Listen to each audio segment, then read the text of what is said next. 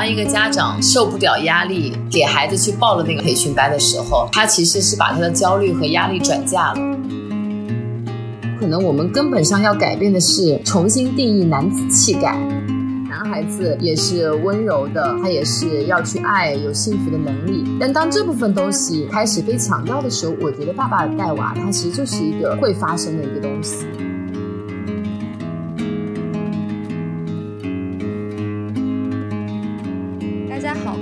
听本期的不合时宜，我是主播若涵。今天跟我一起录制节目的还有我们另外一位主播孟尝。大家好，我是孟尝。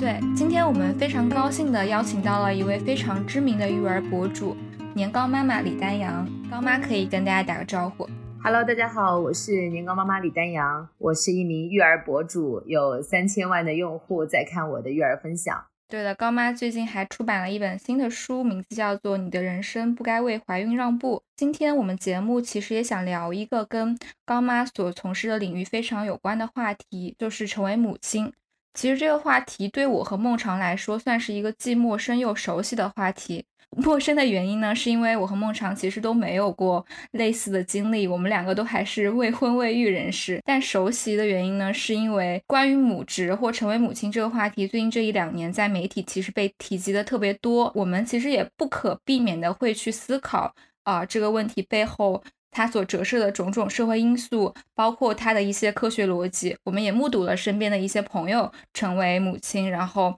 在照顾孩子方面所遭遇的种种的挫折困境，包括前段时间有很多的影视作品在讲述这件事情。可能大家比较熟悉的就是八二年生的金智英。我们的听众大部分其实都还挺年轻的，但是大家其实也会经常的在在群里或者在各种我们的社交平台去讨论这个话题。所以今天就是特别。高兴能够请到高妈来我们节目，去用自己亲身的体会来聊聊这个话题，我觉得会对大家很有借鉴的意义。对，是因为因为这个话题其实近些年在媒体上非常热门。那其实很多嗯年轻人，尤其是年轻女性，其实也一直在讨论这个话题。那其实面临的很多，或者说可能之前对于这个的婚育的这个经验，其实都是上一代人的。那于是其实现在八零后呃乃至九零后，其实都已经很多都已经走入了婚姻，那也面临一个呃育儿的选择或者说挑战。所以说嗯，其实我是很多年前就关注到。高妈和她的这个平台了，然后呢，其实可能是非常早的一波博主。我觉得其实今天这个机会非常好，我们能够把整个这个历程，包括个人的还有公共性的聊清楚。然后我想可能能给很多朋友带去一些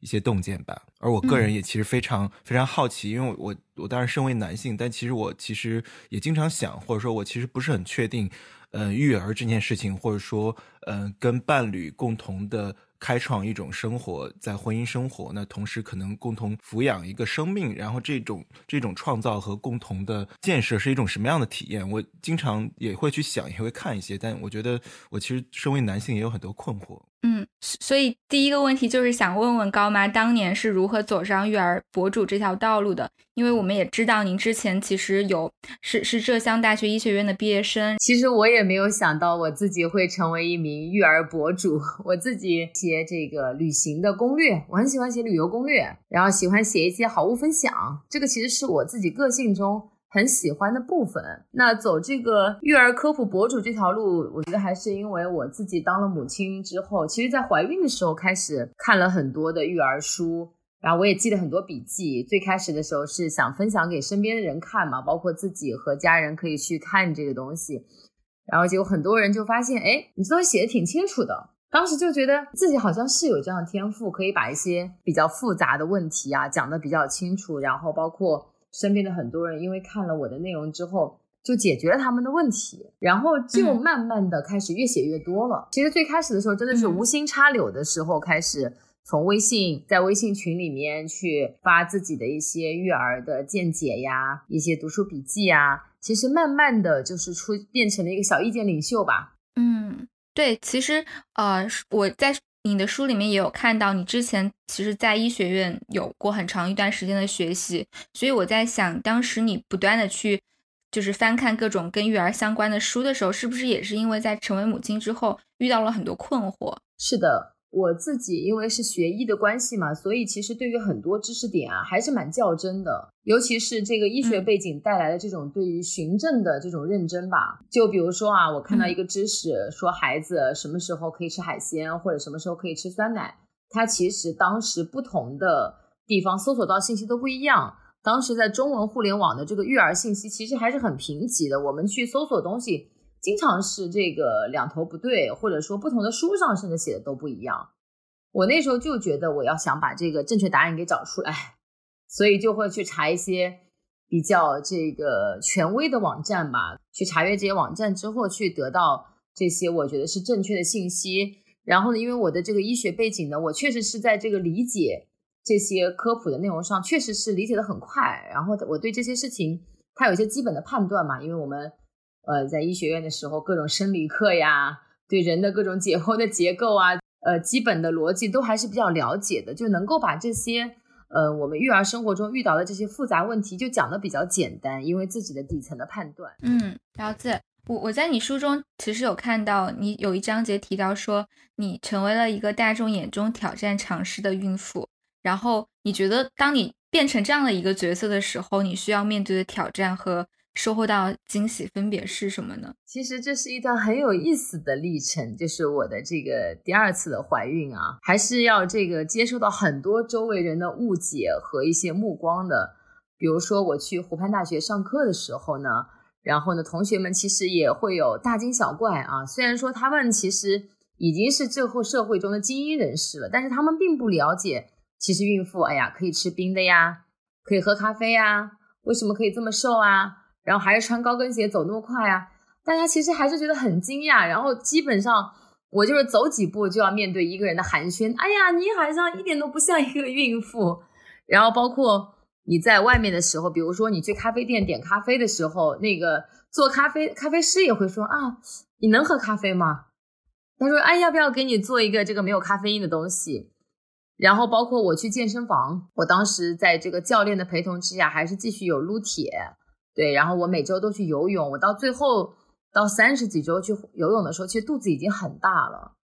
真的就是你能感觉到泳池里所有的人都在看你。我当时就想快点赶紧的到水里去，就是承受了所有人的眼光，有一种被当怪物和疯子的感觉。对，就是其实是有压力的，但是我当时会觉得，因为因为我的职业嘛，因为我的行业是在母婴育儿的这个科普的博主，对吧？我其实很想，嗯，用我的身体的力行的这些东西，去让大家知道这是可以的。就是因为我觉得社会对于这些孕产的观念可能太陈旧了，才需要一些像我这样的疯子去改变大家。我我会有一种做壮士的感觉，嗯 嗯。但是你你在这个背后去去做这个推动的动力是什么呢？或者其实我也很好奇，你当时在第一次怀孕和第二次怀孕的时候，你觉得你自己最大的改变是什么？我第一次的时候还是小心为上吧，对我也道理都懂啊，会也会 follow 一些比较传统的观念和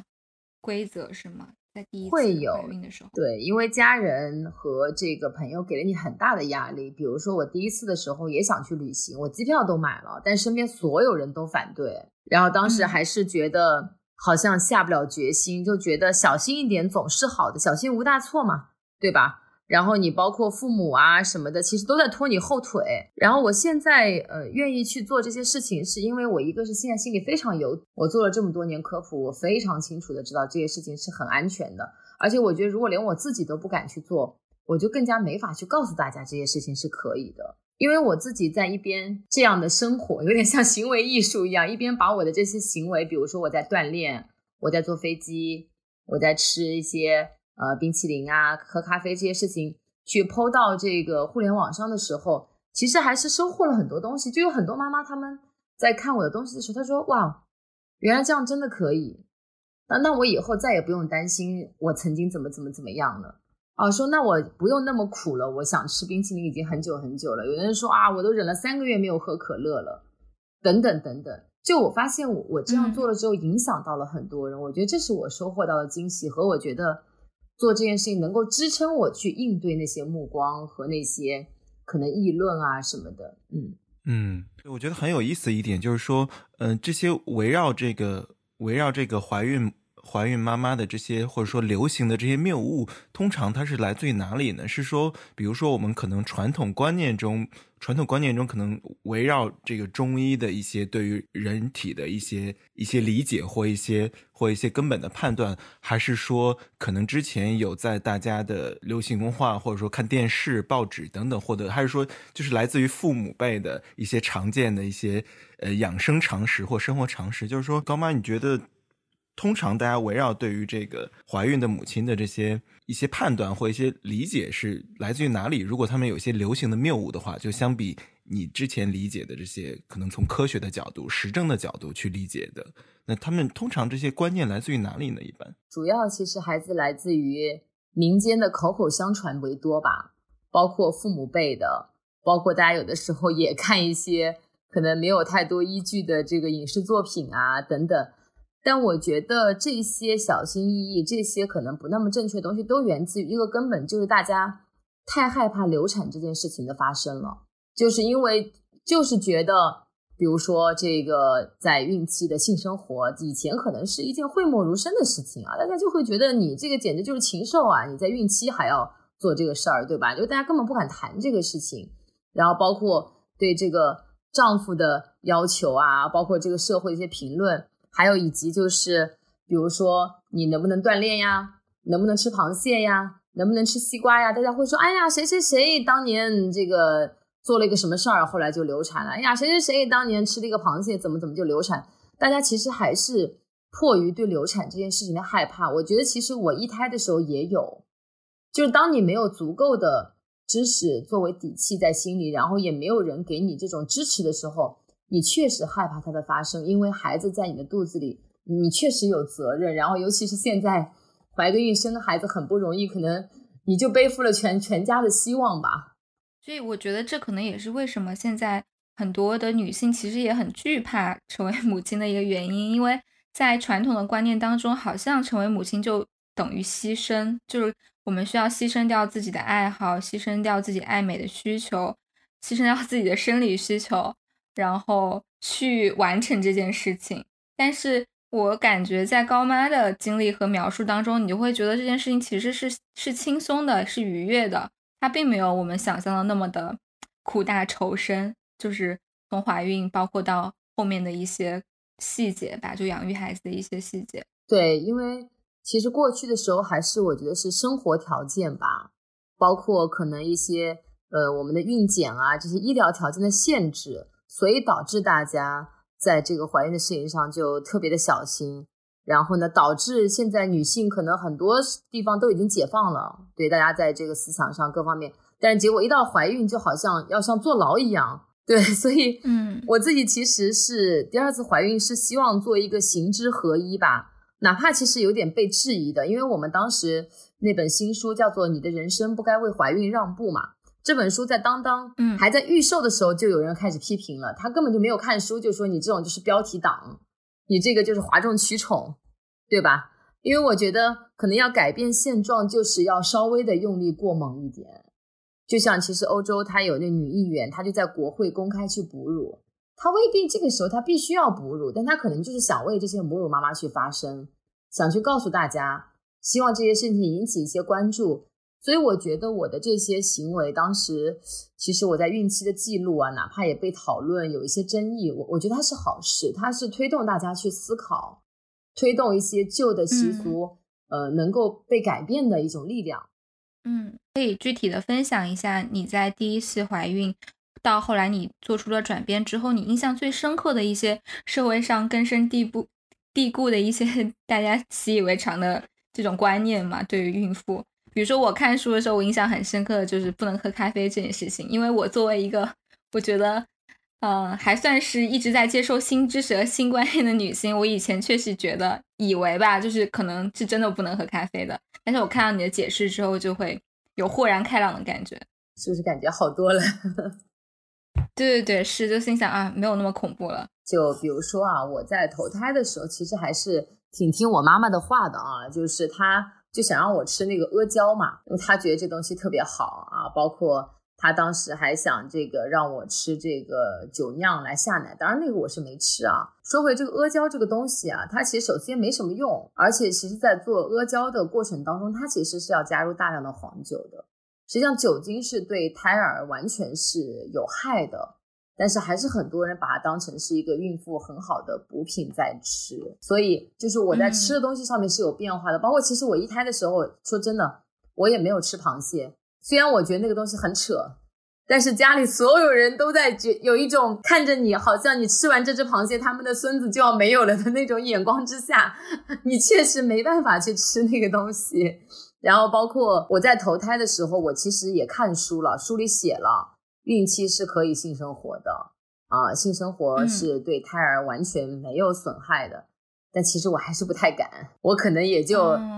对，只有那么几次，还有一丢丢害怕。然后当时跟老公就两个人还有一点说啊，这样真的可以吗？确定没问题吗？但是到二胎的时候，我觉得我就已经非常放松的看待这些事情。对这个观念，我之前也一直以为是不行的，就是就身为。男性就因为这个这个话语和论述太根深蒂固了，就大家都在谈论的时候，他好像已经成了一种一种文化心理，就大家都觉得这件事情是不可以的，于是才会有包括这个孕期出轨已经成为了一个新的现象。所以说，对这些流行的谬误真的太多太根深蒂固了，嗯。我其实还有一个问题，就是说，因为您一开始是写自己的感受、自己的经历，其实是一种记录和分享，一种您是一个传播者，对吧？输出者，分享一些自己的心得和经历。那后来其实是。呃，受众和粉丝量越来越大。那您其实看到很多，就像你刚才提到的这些分享，其实给很多人带去了，不管是信息量还是一种支撑、一种力量。那后来我在很早关注到年糕妈妈这个平台的时候，其实我感觉到它是一个社群，就它好像是一群年轻的妈妈，可能还有奶爸在这里面找到一种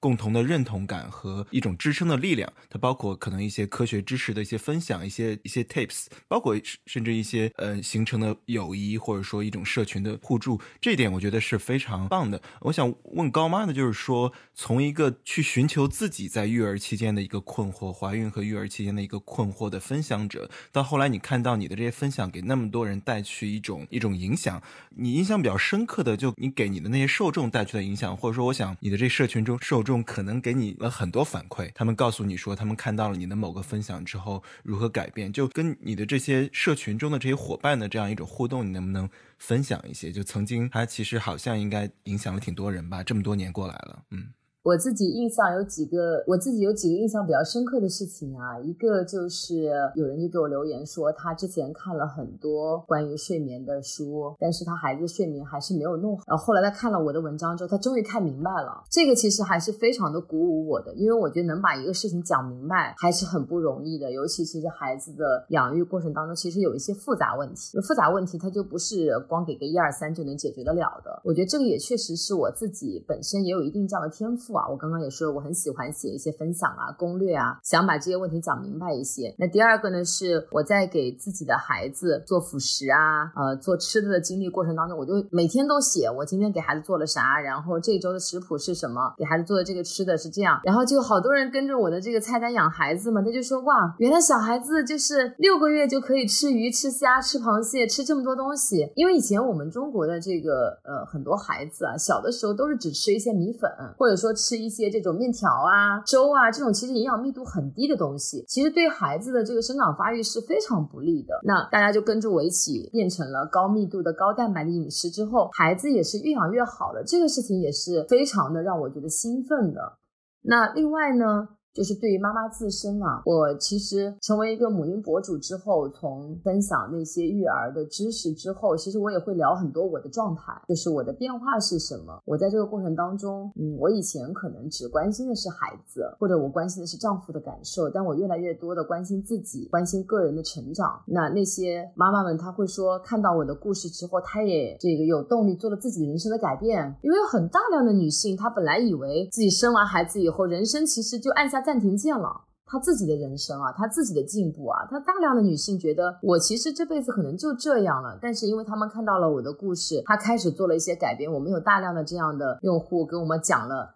她是如何后来又去考证，如何又去换工作。然后如何又开始重新自己的事业，然后以及找到自己的人生方向，我觉得这个也还是让我非常的受鼓舞。嗯，明白。刚刚其实你刚刚还提到一个，就是在怀第一胎就第一胎的时候，让我印象蛮深刻的细节，就是你有说到当时那种大环境的力量，是你即使明白这个道理，但是还是没有勇气去做。那我相信，其实很多很多的女性，她最终真的困惑她自己的，不是她不懂这个道理，或者是说她没有这个知识能力去获取正确的科学的生育观，而是因为整个大环境对于女性的压迫和规训太严重了。所以，虽然这个问题可能有点抽象，也有点难以通过一两一个简单的对策去解决，但是，就是从你做这么多年的育儿博主来观察，你觉得有什么样的办法可以去抵抗这样一种社会的规训吗？我觉得最重要的还是要经济独立吧，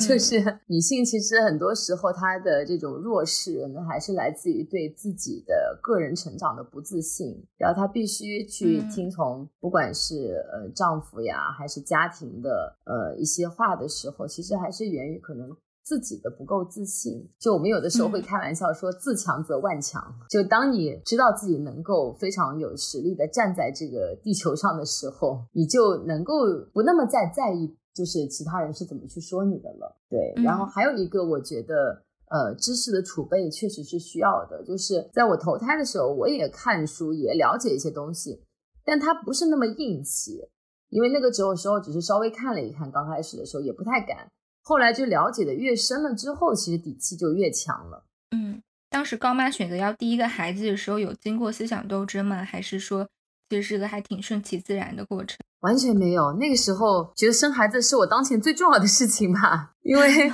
我当时拿的就是一个好女孩的剧本呀，觉得读书、恋爱、工作、结婚、生子，我就是按照这个社会时钟在走的，就是到了该生孩子的时候了。嗯。对，社会时钟这个提法很有意思。对，就是我们比如说，你看我毕业了，对吧？找了个工作，然后嫁了个靠谱的老公，那这时钟走啊走的，不就该给他生个孩子，然后开始幸福的下半辈子吗？嗯，那那现在这么多年过去了，你有看到了很多女性的故事，你会你的想法会有变化吗？我觉得我。我觉得我生二胎和一胎最大的变化是，嗯，一胎我觉得这是我的责任，我的职责，就是母职的部分，觉得我就该生个孩子，我是为了就完成这个生孩子的这个任务吧。对，然后我我自己也是没有给自己设定个人的目标，就是只有家庭的目标。就你生一个孩子和丈夫走去一个什么样的未来，然后你们嗯丈夫的事业发展成什么样子之后，然后我和孩子也能怎么怎么样。他还是一个呃以家庭为这个单元的去思考。但是到了二胎的时候呢，我就会我我生二胎是完全是因为我就很喜欢孩子，我跟我先生都非常的享受带孩子的过程。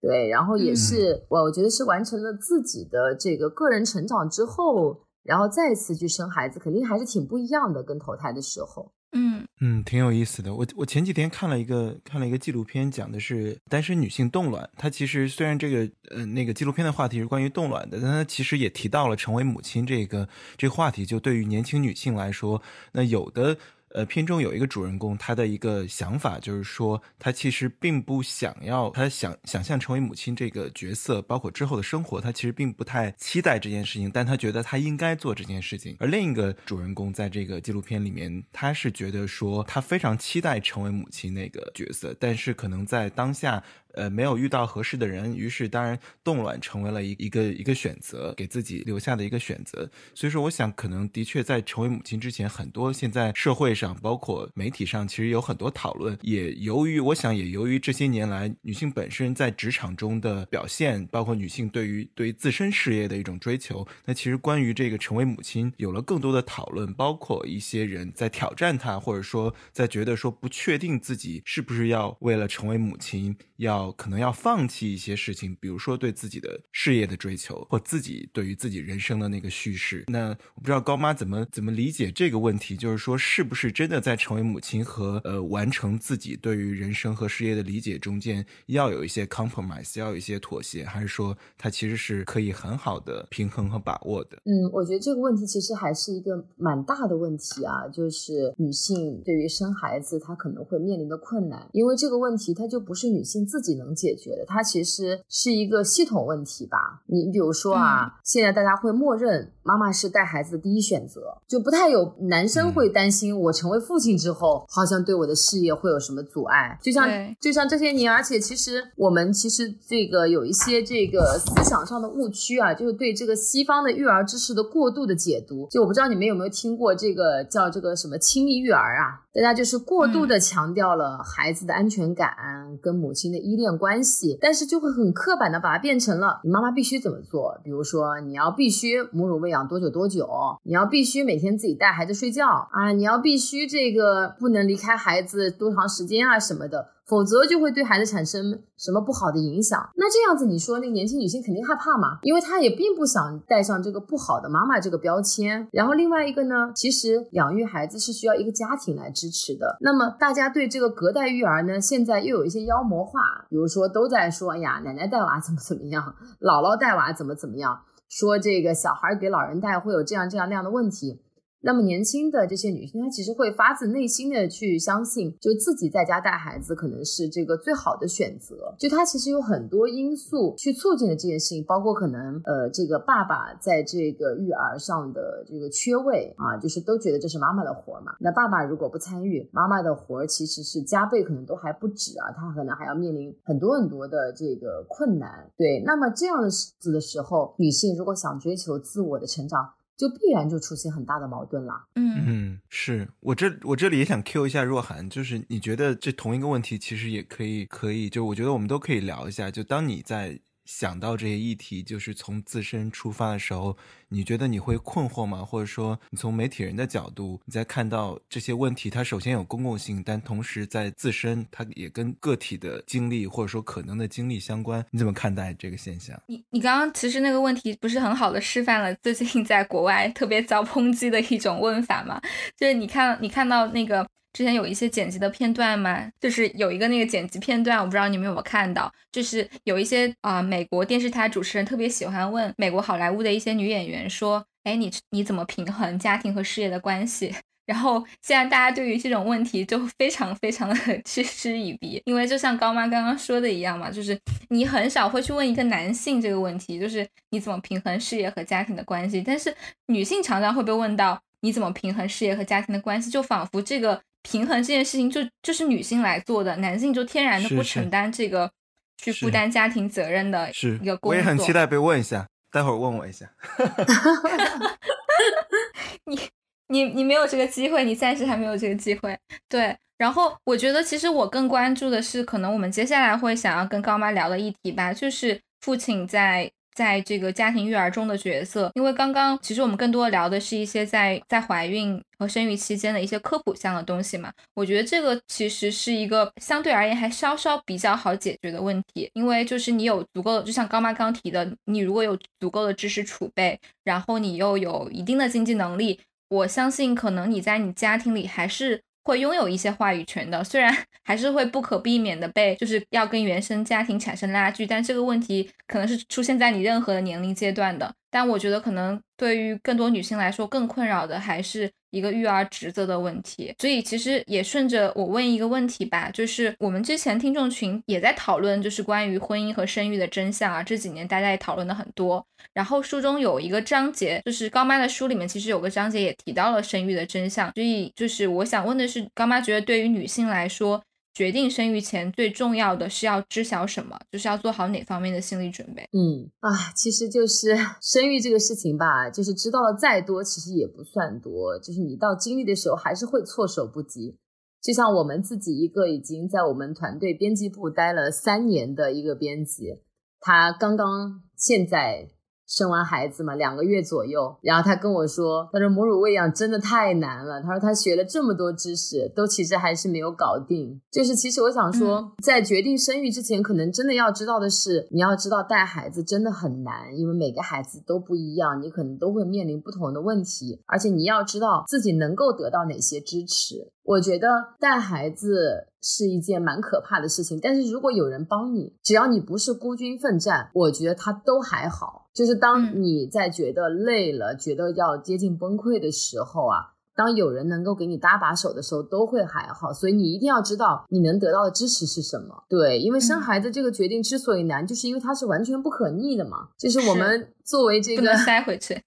对，就是我们要接受自己的生活，可能就是完全变了样，就再也回不到从前。啊，他会变成一个新的样子。之前希尔斯述说啊，他说年轻的父母就问我，生活什么时候才能回到正常？我告诉他们，这就是正常的生活，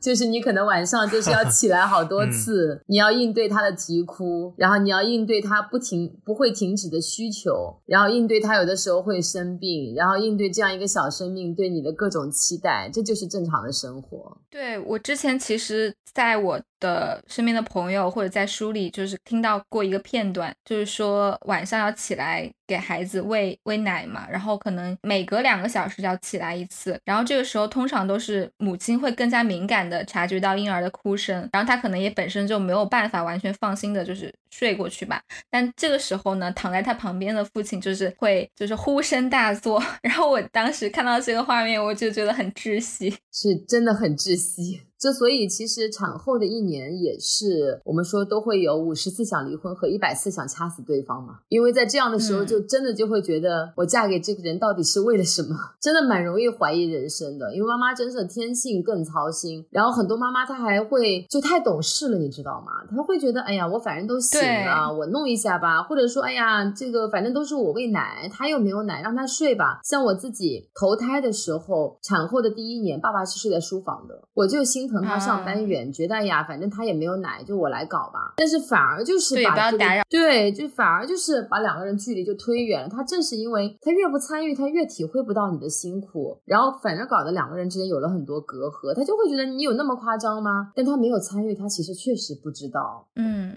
所以你之后后来后来第二次的转变是什么？就是就是全程每次 都会让对方参与，是吗？第二次就是首先坚决要求他跟我和孩子睡在同一个房间。然后，当我在觉得不行、觉得累的时候，我一定要把他搞醒，就是我一定要让他在场，一定要让他跟我一起经历，因为其实就是一一起经历那些艰难的时刻，他才会更加的，就是珍惜和孩子之间的这种关系吧。其实父亲也是这样的，他越投入，他就会越爱这个孩子。之前我们其实也有数据嘛，就是在生完孩子之后，休产假时间越长的父亲，他们在未来的育儿生活当中的投入就会越多。这个我在。在我的那个书里面，其实有写到，对，其实这个常老师是不是可以分享一下？你之前在欧洲的时候，我记得欧洲其实关于对于父亲的产假，呃，给的是非常多的。对我其实刚才刚才听的时候感受很深，我之前也写文章提过这个，我觉得待会儿可以再问下高妈，就是其实呃过去几年吧，嗯，在媒体上或或网络上，然后大家其实经常讨论一个，这其实也是对一些父亲或。或国内的很多男性提出一种批评，就是说叫做丧偶式育儿，就是好像在孩子的抚养过程中，父亲是缺席的，而这种缺席是可以被接受，是默认的。大家觉得这件事情，就刚才高妈也聊了很多，好像很多人认为跟父亲没有关系。那这个背后可能是长期的呃文化心理，我不知道。我觉得待会儿可以就咱们都聊一下说。这种现象怎么能够是系统性的、制度层面的，还是说男性真的要从观念上能够改变？因为你像瑞典是最出名的，就是瑞典的奶爸架。我前一段时间看了一个，嗯，看了一个瑞典的摄影师，他就拍了二十几组瑞典奶爸的照片，然后就是拍他们的生活日常。然后你会发现，很多时候看着像街拍，就是拍的很好看，但是就真的是瑞典奶爸们。推着婴儿车在超市里买东西，因为母亲去上班了，因为今天是他的轮值。因为瑞典是一九七四年的时候就已经把母亲单人的产假改成了父母共享，也就是说一百八十天。一六年这才几年，呃，短短几年前，瑞典现在有四百八十天的父母共享的产假，而其中父母每方都至少休满九十天。也就是说，你父亲的这个奶爸假，如果你不休的话就没有，而且还有一个额外规定。就是如果双方均等休的话，四百八十天，每人两百四十天，那也就是呃八个月。如果你均等休的话，还有额外的奖励。那他其实就是认为，当然在生育的时候，他是母亲来完成这个过程，但在孩子的养育过程中，他是不应该区分母职和父职在投入上，在时间上的一个投入的。这其实就从制度上就。制度上其实就对人们的观念产生一代代的这样下去。你想从一九七四年到现在，嗯，三十三十多年、三四十年过去，那其实一代代人的观念就已经，他不会再去默认说养育小孩会成为，嗯，母亲一个人的角色，他默认就是共同的，他在制度上。制度会转移到文化中，那其实就潜移默化的会影响人们的观念。我觉得这个制度当然是很重要的，但我们回到中国语境来说，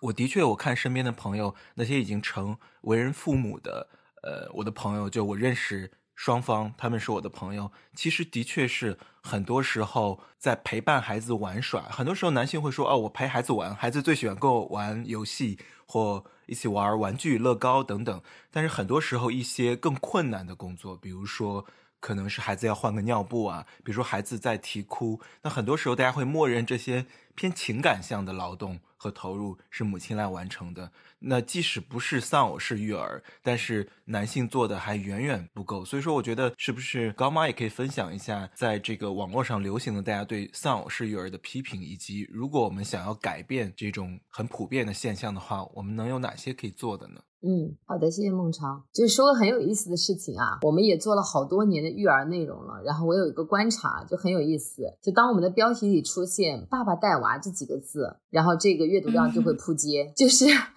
也并不是说它不是重点啊，而是说我们的用户啊，很多妈妈他们怎么说的呢？他们对这个话题，他觉得改变太难了。他说我根本已经不去想了，说这个爸爸反正也推不动，说再多也没用。他就有一种可能比较绝望的心态，他觉得这个事情靠他一个人根本就改变不了，因为他就觉得身边的爸爸好像都这样，他们的爸爸也不觉得自己有什么问题，他就觉得他做什么都是没有用的。所以我想说，可能我们根本上要改变的是重新定义男子气概。我跟你们说个好玩的事情。啊，我有个理发师，他呢是去年刚生的二胎。他生老大的时候啊，就没怎么带孩子，然后到二胎呢，就觉得哎呀，这个父亲的职责没有尽到，哎呀，觉得必须要弥补一下，他就很很愿意带孩子。但是他每天带着孩子啊到小区里去遛弯的时候啊，因为他是理发师嘛，时间还是相对是比较自由，他是中午之后才上班的，他就小区里面遛娃，他就面临着特别多的压力，就是那种全世界的脸上都写着你是不是吃软饭的那种表情。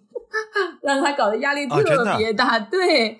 所以呢，他后来就说，他说，哎呀，算了，反正我女儿早上也起得早，他就把他这个上街遛娃的这个时间改成了早上七点钟就开始。他说，我在那些其他人出来之前，我就已经把遛娃的过程完成了，我再也不用经受那些目光了。就你们想一想这个事情，他很有意思。关于这个，关于这个，我也想补充一个很有趣的故事，哎，就是我也有一个男性朋友。然后他的孩子其实现在也挺大了嘛，但他之前跟我开玩笑的时候说，他人生当中他觉得最有魅力的时刻，就结婚了之后最有魅力的时刻，是他有了孩子之后，然后他带着孩子，就他一个人带着孩子去公园里遛弯儿，因为就是作为那个公园里唯一的一个父亲。然后大家就会觉得很稀有的动物嘛，然后可能就会围过来，就是跟他聊天啊，或者是逗他孩子呀什么的。然后他说，他当时觉得自己是最有魅力的时刻，就突然 很多女性会簇拥在他的身边。然后我觉得这个这个也挺有趣的，就一方面是大家都对他投去了异样的目光，觉得他是不是在吃晚饭；另一方面是大家对于这种父亲带娃的这种行为又表示非常稀罕。我觉得还是多少折射了一些现在社会上的现象和心理。对，就像嗯，就像我的。先生嘛，他不是很会带孩子嘛，然后其实我们也是想身体力行的示范一下，对吧？我们这个是确实是在带孩子。然后呢，他这个我们发他带孩子视频啊，就有人给我们留言说这个带孩子男人没什么出息，说男人要是不出去挣钱，家里人吃什么？就他们其实还是觉得好像男人带娃就是不工作了，不挣钱了，就觉得这个带娃跟这个挣钱好像是两个完全相悖的事情，这很有意思的现象。嗯嗯。对，高妈可以分享一下你是怎么去扭转你先生的关于育儿这个东西的经验吗？因为因为刚刚孟尝其实也 cue 到我说我关于就是成为母亲这个话题最大的疑虑是什么？我觉得其实最大的疑虑真的是关于你的另外一半是不是一个靠谱的人生搭档的疑虑。但是你在没有生孩子的时候，你永远不知道他能不能这么靠谱，所以我还挺想听一听高妈的经验分享的。其实我先生也是一个非常标准的直男，对，就是他自己并不是。非常重视情感的表达，然后他其实和他的原生家庭和父母相处的关系也挺一般，就属于亲子关系很一般的。然后我们其实以前亲密关系上也不算特别的好。那当他成为这个父亲之后，我觉得我最重要做的事情是我让他感受到了呃和孩子在一起的快乐。他其实是在跟孩子相处的过程中，他被治愈。了。他自己说的，他其实体会到了亲子关系好的时候，对于父母和孩子，他都是一个非常受益的事情。而且就是我觉得这些现在这些社会上这些根深蒂固的东西啊，我们是要花很多时间去改变它的。比如说，我们就是要重塑大家观念嘛，就是像刚刚这个若涵说的，其实男人带孩子很酷很帅。然后就像我们要去传播那些男明星抱娃，就是那种帅呆了的那种，这条街最靓的爹那种感觉，对不对？就包括之前那个比尔盖茨，他的太太当时就坚持要求那个盖茨每周都要送一次孩子上幼儿园嘛。然后呢，对他送完之后呢，后来他们班就越来越多的爸爸在送孩子上幼儿园了，因为他们的妈妈就回去说，连比尔盖茨都有时间送孩子上幼儿园，你怎么可能没有时间？然后那爸爸们其实也没有什么理由，他就是这样。其实他需要一些可能社会的这些这些领袖式的人物做一些示范，包括一些 KOL 的一些身体力行的示范，让大家能够看到，其实爸爸带孩子并不是一种很娘的表现，对不对？对，我觉得这个很这个很有意思，包括刚才高妈提到小区里大家对那个理发师爸爸投去的异样的眼光，那个场景，我觉得很多人也很熟悉。它其实置换到瑞典那个场景，就是大家经常在传播瑞典奶爸在街头的照片，大家在网上一搜，到处都是他们穿着非常摩登、非常现代，然后背个包，然后一手可能拿本书，然后旁边娃在这个婴儿车里睡觉，就这些照片的传播，我觉得其实也是一种观念上的潜移默化的改变，就让大家知道说这件事情是。可行的，并且高妈刚才提到一点，我觉得挺有意思，或者说我们待会儿可以展开一下，就是要重新定义男子气概。就大家觉得好像，呃，你是一个带娃的，跟孩子整天待待在一起，做一些家务琐事就很不男人。那这个的确要从要从观念的根子上把这件事情解构掉，就是说，那是不是只有传统的那些男子气概，撒手掌柜这样的才是比较男人？就在外面不着家这样的才是比较男人？我觉得这个解构这个，其实在社会文化上非常。困难的，但是的确可能没有更好的方法，除了更多的 role model 站起来，更多的现代男性站出来说，我不只是为了秀，我不只是为了对妻子的爱或对小孩的爱我去承诺。与此同时，这是我一个默认的责任。我不是因为我是有多好，我有多现代我才这么做，而是一个正常人，一个正常的父亲，正常的丈夫，他就应该。男人带娃在一开始需要被鼓励，需要被赞美，但在根本上，他是他的责任的一部分。他不是说，呃，我做了额外的事情，不，他本身就是他另一半的责任而已。我觉得这个过程可能的确，从我对身边男性的了解来说，的确是道路漫长，但是也好像没有更容易的捷径了。嗯，我觉得啊，其实。我自己还有点乐观的对于这个事情，因为他有有我自我自己是这么想的，一个就是你想现在其实城市的家庭都开始核心化了，就有很多人其实没有那么多的社会支持了嘛，对吧？不像以前可能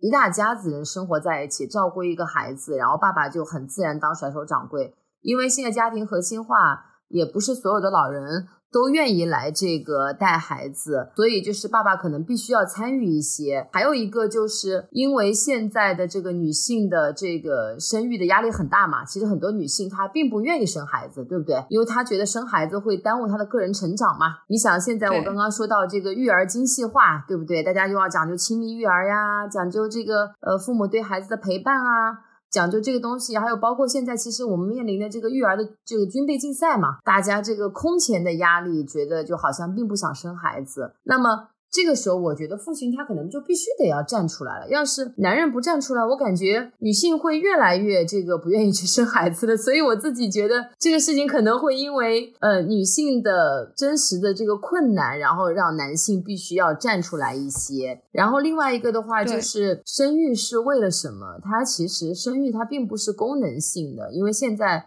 也不是说生育是为了家庭幸事嘛，这种其实已经越来越少的去谈这个话题了。其实生育还是为了个人的幸福，是一种生命的体验。就像我的先生，我觉得他自从开始非常享受带孩子之后，我觉得他整个人。他的内心就柔软了很多，然后他和所有人的关系都变得更好了。他变成了一个能够有爱和幸福的能力的人。这个东西其实我觉得是我们过去的这种强调这个，嗯，这种男子汉的这个东西啊，它缺失的东西。但是好像就是你有多么的阳刚啊，就是很好，但是不去强调男孩子也是温柔的，他也是要去爱，有幸福的能力。但当这部分东西。开始被强调的时候，我觉得爸爸带娃，它其实就是一个会发生的一个东西。因为其实成为父亲是件很美好的事情。我其实不想去说，你们不要觉得成为爸爸是一种负担。当你能够陪伴一个小生命的成长，其实你的生命才会因此可能变得更加的完整，然后你自己的童年也能够被治愈。就像他们说啊，当一个好爸爸有什么好处呀？我说，成为一个好爸爸，可能就是对他最大的赞赏了，因为这真的是一件很有幸福感的事情。嗯，对，说的好好，这段我听我听得很感动。孟尝现在就是一种 分分钟想要成为爸爸的心态，是吗？没有，我觉得是个，我觉得是个学习的过程，并且我觉得高妈刚才说的很好，就是我觉得所有的男性都应该去学习，是因为传统的男子气概它是有缺失的。它他不断的鼓励你往一个方向，但其实人的完整性不是通过男子气概去实现的。尤其是中国男性，其实由于社会文化影响、性别角色等等，其实他在成长过程中是有很多的感受、情感、自己表达、探索自己等等，跟他人的共情和情感交流等等这些方面，那个传统的框架是有缺失的。我觉得刚才高妈说的很好，就是说，其实你培养孩子、陪伴孩子的这个过程，也是重新发现自己、自己成长的一个过程。那你其实。在这个过程中，可能你成为了一个更完整的人，你体验到了原有你的这个路径中。无法体验到的生命体验。我其实听到我身边的少数几对朋友，就是男性比较，就是爸爸也比较喜欢带孩子，喜喜欢陪孩子玩的。他们就提到说，其实是二次生命，就是这固然是一个小生命的成长，但对于父母来说，也是重新发现另一段生命。于是你其实是一个共同成长，跟孩子共同成长的一个过程。我想，如果男性不能够意识到这一点的话，不只是责任上的缺失，更多其实是一个自己生命中的一个缺憾。包括比如说说我自己想到的。话，我虽然现在未婚未育，但是我想到，如果我有一天有了小孩的话，我不只是责任上有有义务去分担育儿的，那至少如果不是更多的话，至少那百分之五十的责任。与此同时，我完全不愿意放弃我陪伴孩子成长的那个权利，陪伴他以及跟他一起成长，然后同时自己也在成长，这个权利我不愿意放下，那是我所拥有的一个权利，它不只是义务而已。嗯。对我刚刚想补充问高妈一个问题，就是你其实有提到你先生在跟孩子相处的过程中，慢慢的去享受了这个过程。但是具体来说，你觉得有什么就是具体的措施，或者是说心态上的准备，是可以让更多的父亲承担起育儿责任的吗？嗯，就其实我觉得啊，因为我自己也是一个男孩的母亲嘛，我是特别希望就是社会给这个男性的评判也可以更加的多元化，因为我们过去还是在追求男性要事业上的。成功要追求金钱、追求名利、追求权利，就那些东西。但实际上，你知道，不是每个男人都能功成名就的。但是，其实每个男人都可以成为一个好爸爸。就就我其实并不想 push 我的，我自己现在有两个儿子。我觉得，如果社会的评价标准还是这么单一的话，我其实还是蛮为他们担忧的。你说这得活得多累啊，对吧？其实男性可能有有很多人，他也觉得。回归家庭挺好的，或者说我在事业上没有那么大的雄心壮志，但我很愿意享受家庭的亲情的快乐。但是可能他的亲友团就不允许他这样，他觉得你这个怎么能这样，对不对？你这个一定要去追求那些名利上的东西。就我觉得还是可能大家要共同的去改变这个东西吧。就我觉得一方面是解放对女性的。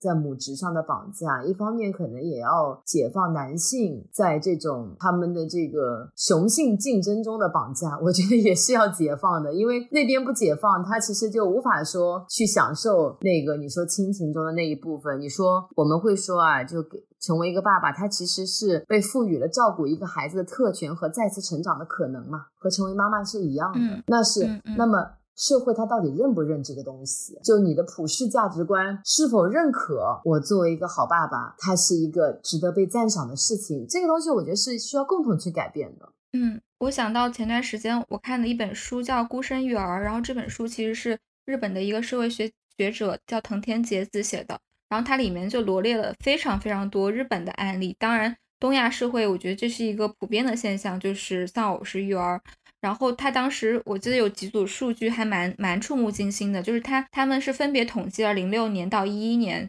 就这两个年份，父亲就是比如说夫妻双方共同工作的家庭，父亲和母亲分别承担家务的比例基本都没有变化，就是过去的五六年，大概就是在二比八的这样一个比例，就男性可能承担百分之二十的家务，女性承担百分之八十的家务。对，如果是在夫妻双方共同工作的家庭，那如果是在丈夫在职、妻子没有工作的家庭，承担的比例就更可怕了，就是一比九，就父亲是百分之十，女女性是百分之九十。然后他们当时还做了一个就家务和育儿分工的可视化，就发现，在男性承担的那百分之二十、百分之十到百分之二十的育儿工作中，就大部分父亲做的事情是，比如送孩子去幼儿园，然后陪孩子玩耍。检查邮检查邮箱，整理垃圾，然后我就刚刚联想到我们在讨论的那个关于啊男性气质这个事情，我自己其实有感觉，就包括交往一些男生，交往一些男朋友吧，去观察他们的生活习惯的时候，我就意识到，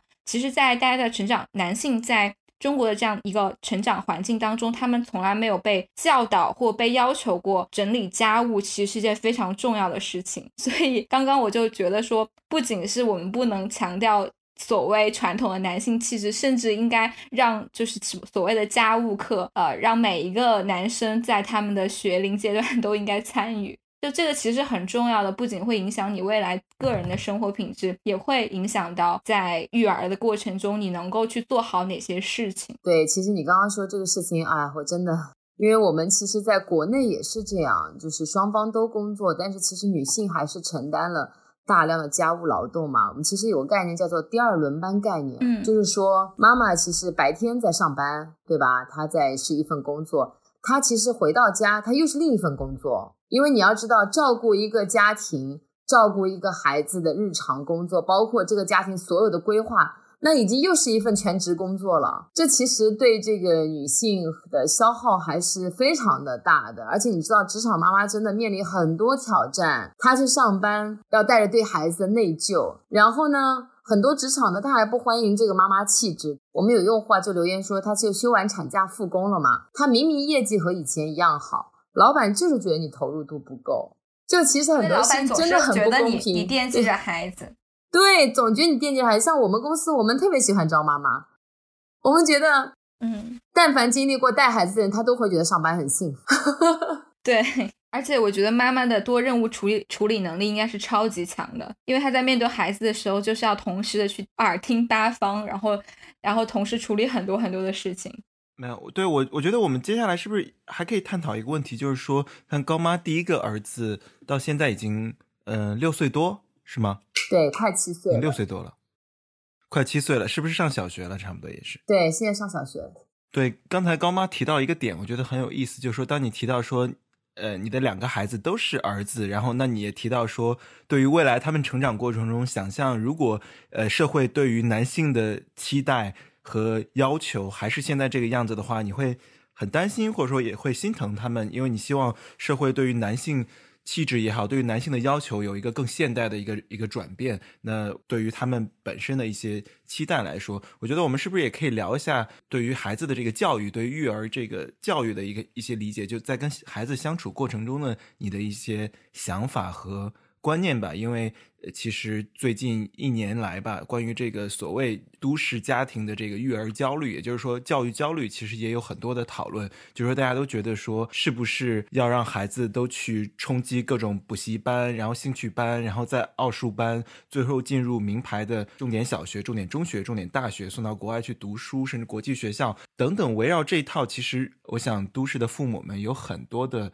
焦虑。那我我想问的是，高妈你怎么理解？因为大儿子已经已经七岁了，那快七岁了，那其实也开始你会考虑这些问题吗？或者说，如果在那个围绕孩子教育的焦虑中有一些别的可能性的话，你是怎么想象的？对于这个两个孩子的教育，或者说你跟你跟他的他们爸爸一起，呃，就是对高爸一起如何理解这个孩子的教育，我还挺感兴趣的。嗯，对这个问题肯定是很焦虑了，从中班开始。你就感觉进入了一股鸡娃的洪流，在这个过程中，想要不随波逐流，真的还是蛮难的。对，然后哦，是吗？即使是你们俩，真的很难，因为就是那种所有人都在往那个方向冲过去的时候，而且我们说会有一个剧场效应嘛，就前排人都站起来的时候，你怎么办？这其实真的很难。对我自己。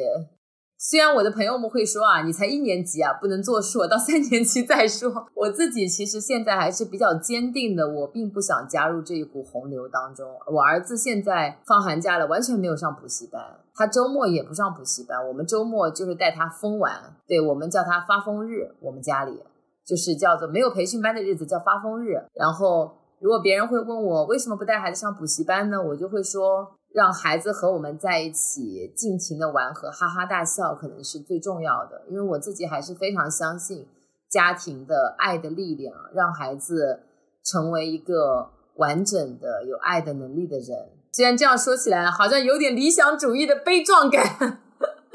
但是真的就是你们你们俩可能因为没有孩子，然后没有那么多人在你身边跟你去聊那些，像我们自己要保持这样心态。确实是不容易的。我其实现在，我跟我先生，嗯，我们有我们自己的重点，就是我们非常重视体育。我儿子现在是每周练三次足球，两次网球，就是我们的时间都花在体育锻炼上。因为我们我们俩自己都是体育爱好者嘛，我们觉得一个好的这个锻炼的习，好的身体，然后包括锻炼的习惯是终身受益的，而且我们也有。这个科学证明，其实运动好的孩子，其实成绩也会更好。所以呢，我们其实那个呃，会关注他的一个是体育，然后还有一个就是嗯，包括是阅读吧。就是我们花很多时间跟孩子一起去读书，对。然后还有一个事情，可能你们会觉得挺有意思，我就是带孩子做家务。嗯，这个真好，对，太棒了。因为我觉得，其实做家务的态度，可能就是他未来面对一些有一些困难的这种功课的态度吧。家务它就是枯燥的、重复的，不能马上看到成果的，但是它是你需要去做、需要去学习的。那他未来的学习也会是这样。我们其实有一个观点叫做“生活即教育”，对我们不喜欢就是。呃，用那些刷题呀、什么超前的教育啊，来让孩子背一些东西，这个我完全不赞同。对我们其实看了很多国外的这个教育的数据啊，那些被验证过的，哪怕带有功利性质的，对孩子未来分数能够提高的事情，很明确的几个事情，一个就是你跟孩子做亲子阅读，一个是跟孩子去讨论这些新闻啊、一些时政上的事情啊，然后包括。呃，让孩子参与家务劳动啊，然后以及就是孩子可以经常参与锻炼，而且我现在是身体力行的在这么做，并且应对着巨大的这个身边的这个剧场效应的压力。嗯，在这个过程中，你 是如何去说服自己的呢？因为你刚刚也提到了有很大的压力和焦虑，但是你还是因为好像说起来，我们对于教育的本质。我们都懂啊，包括我们虽然都还没有孩子，但是我们聊的也挺多的。其实之前我们就会觉得，哎，教育孩子不是很简单吗？为什么大家那么焦虑？好像最后其实拼的都已经不是去拼一个教育孩子的真理了，而是拼就是我们在这个大的洪流当中，谁能够比过对方，就谁能够比对方报更多的奥数班，比对方拿到更高的成绩。但那其实已经完全背离了教育的本质。但这个道理为什么大家就是会慢慢的忘记呢？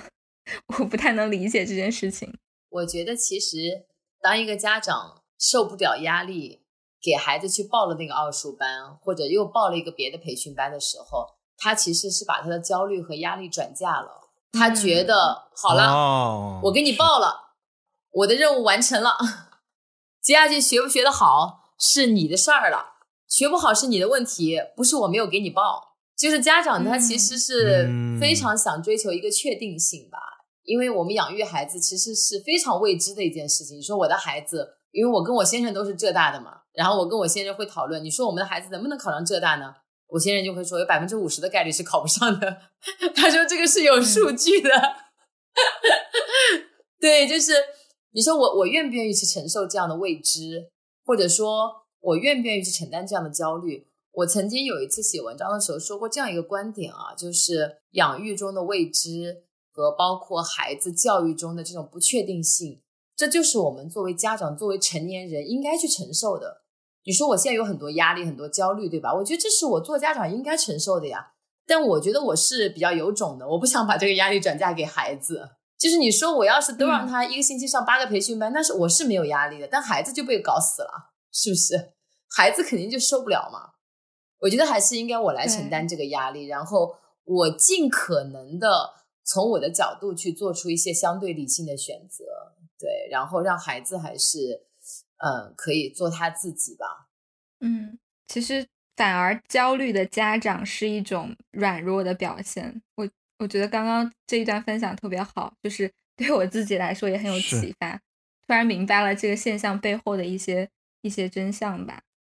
对，其实家长看起来就是很上心，但其实是卸下了自己自己身上的责任，因为可能更多的责任、更复杂的是需要在日常的陪伴以及跟孩子的相处中去实现的。包括刚才高妈也提到，一起做家务啊，一起阅读。那可能很多家长是觉得说，我没有这个时间，或者说我不觉得陪伴是重要的，于是我只要给你报上了班，我把你送去，你下课后的时间、放学后的时间都填得满满的，那我就尽力了。但其实可能更复杂、更困难、更高的要求，是你花自己的时间去跟孩子一起一起成长、一起相处，跟他一起阅读、读绘本等等等等。所以说，这个其实是更难的。但可能很多家长选择的是看似负责任，但其实是更懒惰的一条路吧？我觉得，嗯，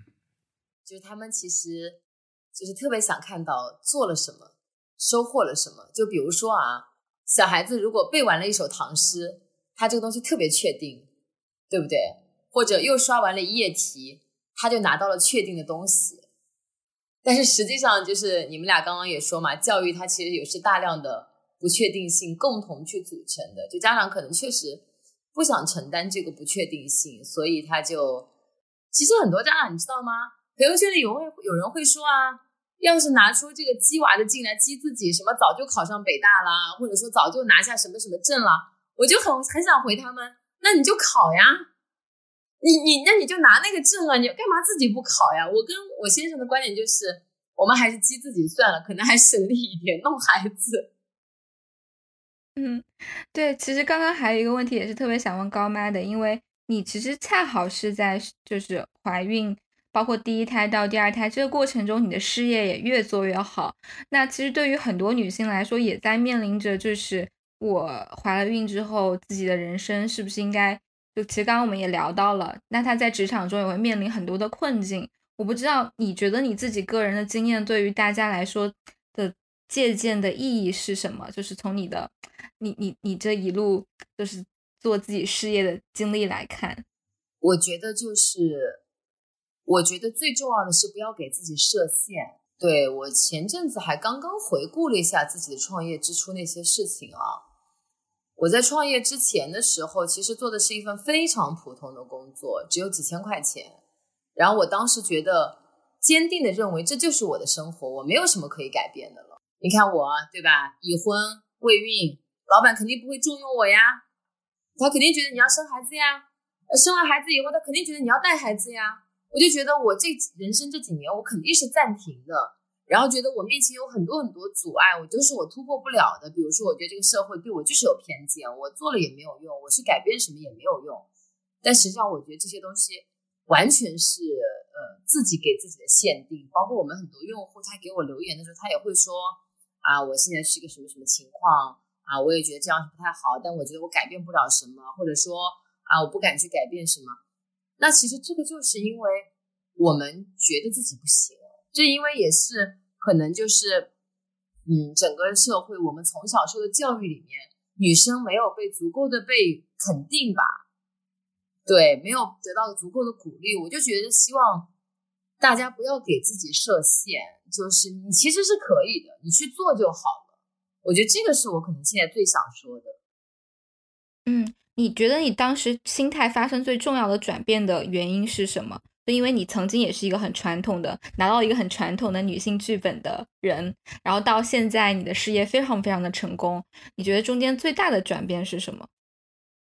我觉得最大的转变可能是经历过真正的黑暗时刻吧。因为我当时生完孩子两个月的时候，因为我是一个人带孩子嘛，然后小孩也非常的难带啊。然后那个时候，其实我的父亲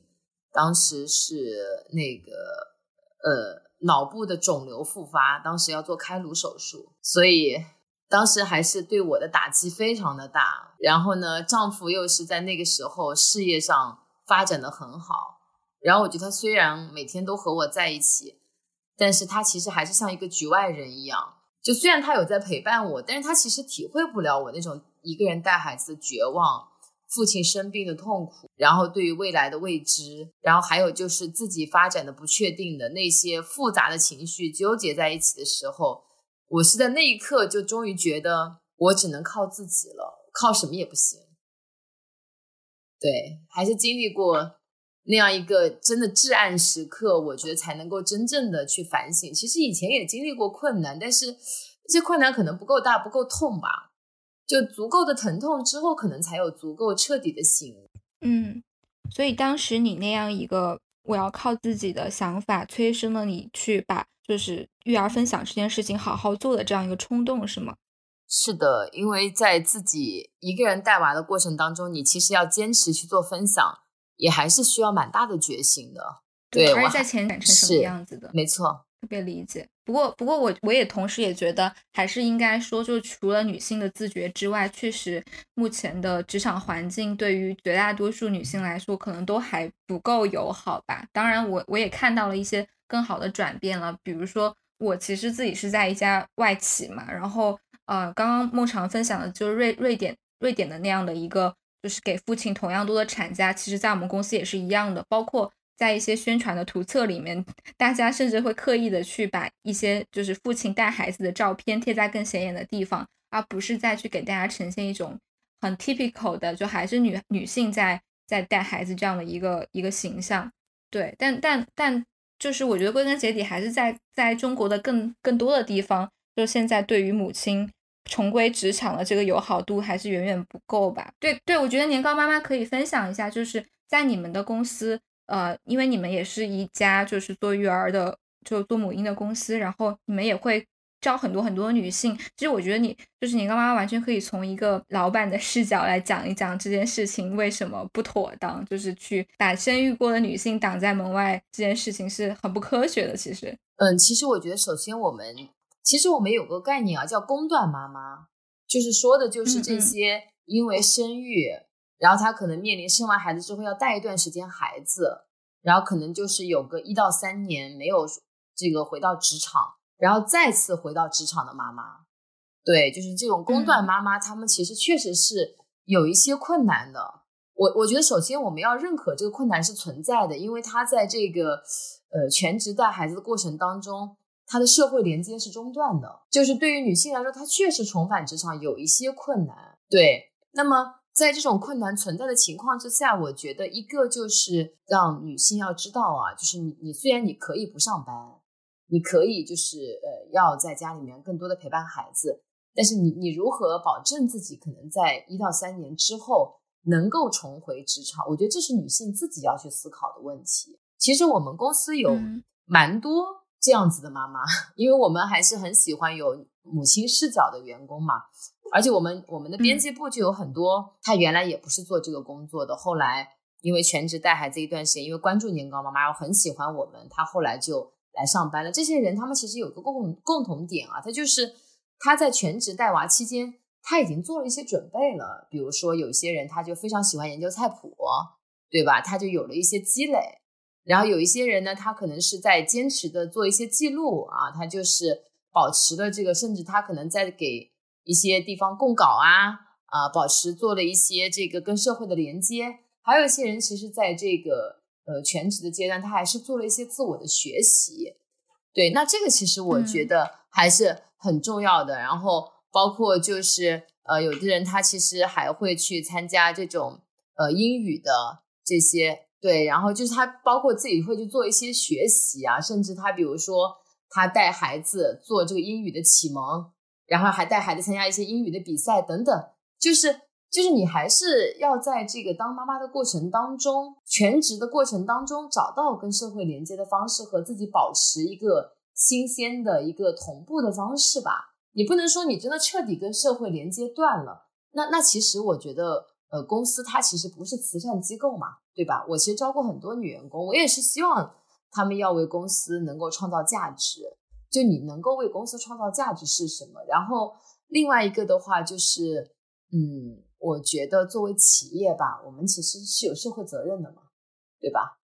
我们是不是对于，比如说在我司，其实女员工如果怀孕，不太会影响她们个人发展啊。很多怀孕的女员工，她们照样可以得到很好的晋升，然后呢，包括她们在孕期也在很好的工作，她们也生完之后也比较快就回归职场。我觉得这个是。也应该说共同努力吧。我我们公司可能算是在这个过程当中，呃，比较努力的一部分在这里面。就是我们希望让大家看到，一个是你怀孕生孩子，并不意味着你的事业一定要按下暂停键。另外一个呢，就是我们也向那些工段妈妈敞开怀抱啊，给他们提供这样的机会。但是我确实希望女性自己，呃，全职妈妈的这个时候，呃，你要为自己的未来去做打算，就是。社会对你再友好，你还是要要保留自己的武器嘛？你自己的武器到底在哪里？你不能说我要等着社会去救济我。我觉得这个心态其实也是不好的。嗯嗯，而且我我我觉得可能也是女性企业家确实能够更更加共情女性的种种的困难吧。然后 其实又让我想到另外一个问题，就是现阶段。呃，感觉在企业 top 的这种管理层，其实女性占的比例还是比较少的。我知道年糕妈妈之前有去参加过湖畔大学嘛，你自己会有这样的观察吗？对，就是女性的比例还是比较少，但我觉得现在在慢慢的增加。就我们班其实已经有百分之三十的女性了，我觉得还是非常的不错的。但是你知道啊，就哪怕有百分之三十的女性，当我们在这个。课堂里讨论的时候，你知道吗？当我们发生一些激烈的争论的时候，女生真的很少发言。嗯，就哪怕是在湖畔大学也是这样。就哪怕是我们这些都是企业家的女性，她们也比男性学员的发言可能要少得多。嗯，这个观察很有趣。对，就是所以要鼓励女性向前一步嘛。对对对。而且我不知道，就是孟尝有没有过这样的观察，在一个女生比较少的局上，然后你会不会留意到，在这个饭桌上，就是女性没有发言或发言的非常少。其实跟我们上一期讨论的话题也有一点点像的，就是女性好像天然的就是要去照顾到男性的自尊也好，就哪怕他说了一些非常 bullshit 的话，我们也会尽量的不在一个公开的场面让他难堪。然后可能也会尽量少的发表一些我们觉得，哎，大家其实都知道的言论。但是好像男性就天然的非常自信的去表述自己所有的想法。然后我之前我还记得我看一个综艺，就吃饭的时候看那个《最强大脑》吧，然后也是邀请了就是全全全国智商非常聪明的学生，然后他们在在那个第一轮考试的时候就有一个环节，就是每个人去预测。自己在这个考试中的分数是在第一梯队、第二梯队还是第三梯队？然后基本上男生就很多男生可以很自信的觉得我就是考得很好，但是很多女生就会自动的让自己做到第二梯队或第三梯队。但是实际上最终那个拿全场最高分的是一个女生，但是女性就会天然的认为自己没有这个资格。在一开始对自己的判断那么高，对我觉得这个，我觉得这个很有意思。因为首先从从根根源上来说，其实社会文化中有一种抑制女性表达、抑制女性写作，包括最近流行的话题“谁在抑制女性写作”。嗯，这个其实社会文化中根深蒂固的，或者说潜移默化的，在文化文化维度上的一个一个影响。那它当然是一种规训。那它。它显示到，或者说它展现到男性跟女性的行为以及想法上，那就是男性会习惯于滔滔不绝，对吧？就是近些年我们也在之前节目中聊过很多次，就是爱说教的男性，我觉得就很有意思，是男性会意识不到自己在说话，因为他表达，呃，是一种本能，他觉得说，哎，我我有什么想法，我要说出来，我要去我要去争夺，我不同意这个意见，我就要提出来，或者说我要一直讲讲述自己，比如说我我现在正在进行的行为。呃，你其实男性是不会注意到自己在说话的，或者说他不觉得他在一个人很多的场合中表达自己的意见是有多么了不起的事情，而他一定要去表达，因为你要去争。呃，那与此同时，在当他规训到女性的时候，就是。呃，女性会去更多的想，这是一些朋友告诉我的。我当然，我当然没有这个呃生命经验，但我可以共情。就是她会更多的去想说，哎，这么多人说话，我适合我说的适合吗？那我有一个想法，我其实有一个观点，但我的观点是不是足够完整、足够好呢？那我反复的纠结和这个撕扯之后，就说算了，我还是不说话了。就是他会去压抑自己的表达和想法，有可能他那观点说出来比在场的所有人都要更 solid，更加有洞见。但是他会去抑制自己，他但他抑制自己的这个行为，其实社会文化在抑制他。他告诉说，女性你不要表达自己的观点，尤其是当出现不同意见的时候，女性可能会。可能有些女性会说，我去平衡这个现场的一个观点，让他人都感觉到，呃，舒服。这个这个社交或者说社交的这个场合，但男性他可能不会去做这样一种共情或一种考虑。我觉得的确是有这个现象在。我觉得男男性其实，我也跟很多朋友交流和建议过，就是说，在这样公开发言的场合，如果你有这个性别上的。意识和观念的话，你就去主动的去寻找，是不是在一些大家交流的时候，一些在场的女性她很久没有说话，或者说她其实可能有自己的想法，你就去主动的 Q 她。你说，哎，你说了这么多，这位这位男性说了这么多，哎，那你问他旁边那位女性说，哎，你怎么想的？就你更主动的有意识去，因为他不是不想说，是可能。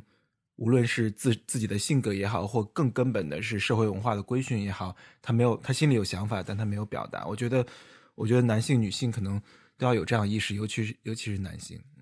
嗯，是高妈对这个话题还有什么想补充的吗？就是比如从你在湖畔大学的这个经历，或者是你后来创业的一些经历。我觉得我想补充的是，我们公司嘛，就是每个月高管会在一起开会，叫开月会嘛。然后我们有的时候会说啊，这个房间里的人，然后现在呢，就曾经呢，我们那个房间里面只有百分之三十是女性，然后现在呢，我们已经有百分之七十是女性了。我们现在开始 变成了说，我们要保护那百分之三十的男性了。其实我自己现在作为一个企业家啊，你让我去聊我的员工嘛，我真的觉得我的团队里有非常多非常优秀、有韧性，然后能够跟企业一起成长的女性。对，但是他们确实有很多人是不自信的，就他们当中其实非常自信的，我觉得是少数。有一些孩子他很幸福啊，他父母从小就是一个是没有用女孩的一些标准去对待他们，就像我妈妈从小，我就说她是人生从来不向前一步，能后退就后退。就在我小的时候，比如说啊，你有一个公开表演的场合，要是台上主持人说啊，哪位小朋友愿意上来呢？当我要冲上去的时候，我妈就说：“你一个女孩子不要跑。”就会这样，就是我们可能太多的被这样的东西给拦住了。但是实际上，其实还是，但是我觉得这些女性她们，嗯，通过越来越多的业务上的成功，她们会自信起来。对，然后通过这个她们收入的提升、职级的提高。慢慢的会自信一些，虽然好像还是比不上男性那么自信。对，其实我觉得这也是回归到了教育的问题，就是当我们这一代人再去养育下一代的时候，可能就会，比如说关于这个所谓的男性气质、女性气质的定义，就要重新洗牌。比如说我我们可一定会觉得男生也应该会做家务，也应该会做手工，但女性的话，她可以很有韧性，可以很坚强，可以乱跑，可以疯。可能我们就会去重新定义我们对于养育下一代的这些要求吧。那这样可能未来。的社会，等他们成长起来的时候，会生活在一个性别更加友好的社会当中。我觉得这也是年糕妈妈正在做的事情。嗯，是的，谢谢。是是，我们都有这样的期待。嗯。啊，那最后就是谢谢大家收听我们这期节目，然后也非常谢谢高妈来不合时宜做客。好的，谢谢大家，希望有机会还可以过来聊。没问题，对，有机会下次再来，没问题，谢谢高妈，嗯，可以等小孩再长大一点，再聊聊下一个阶段的，就是关于育儿的心得。等我小孩到三年级的时候，看看我的初心有没有变。是，这个很有意思。如果变了的话，有没有送一堆？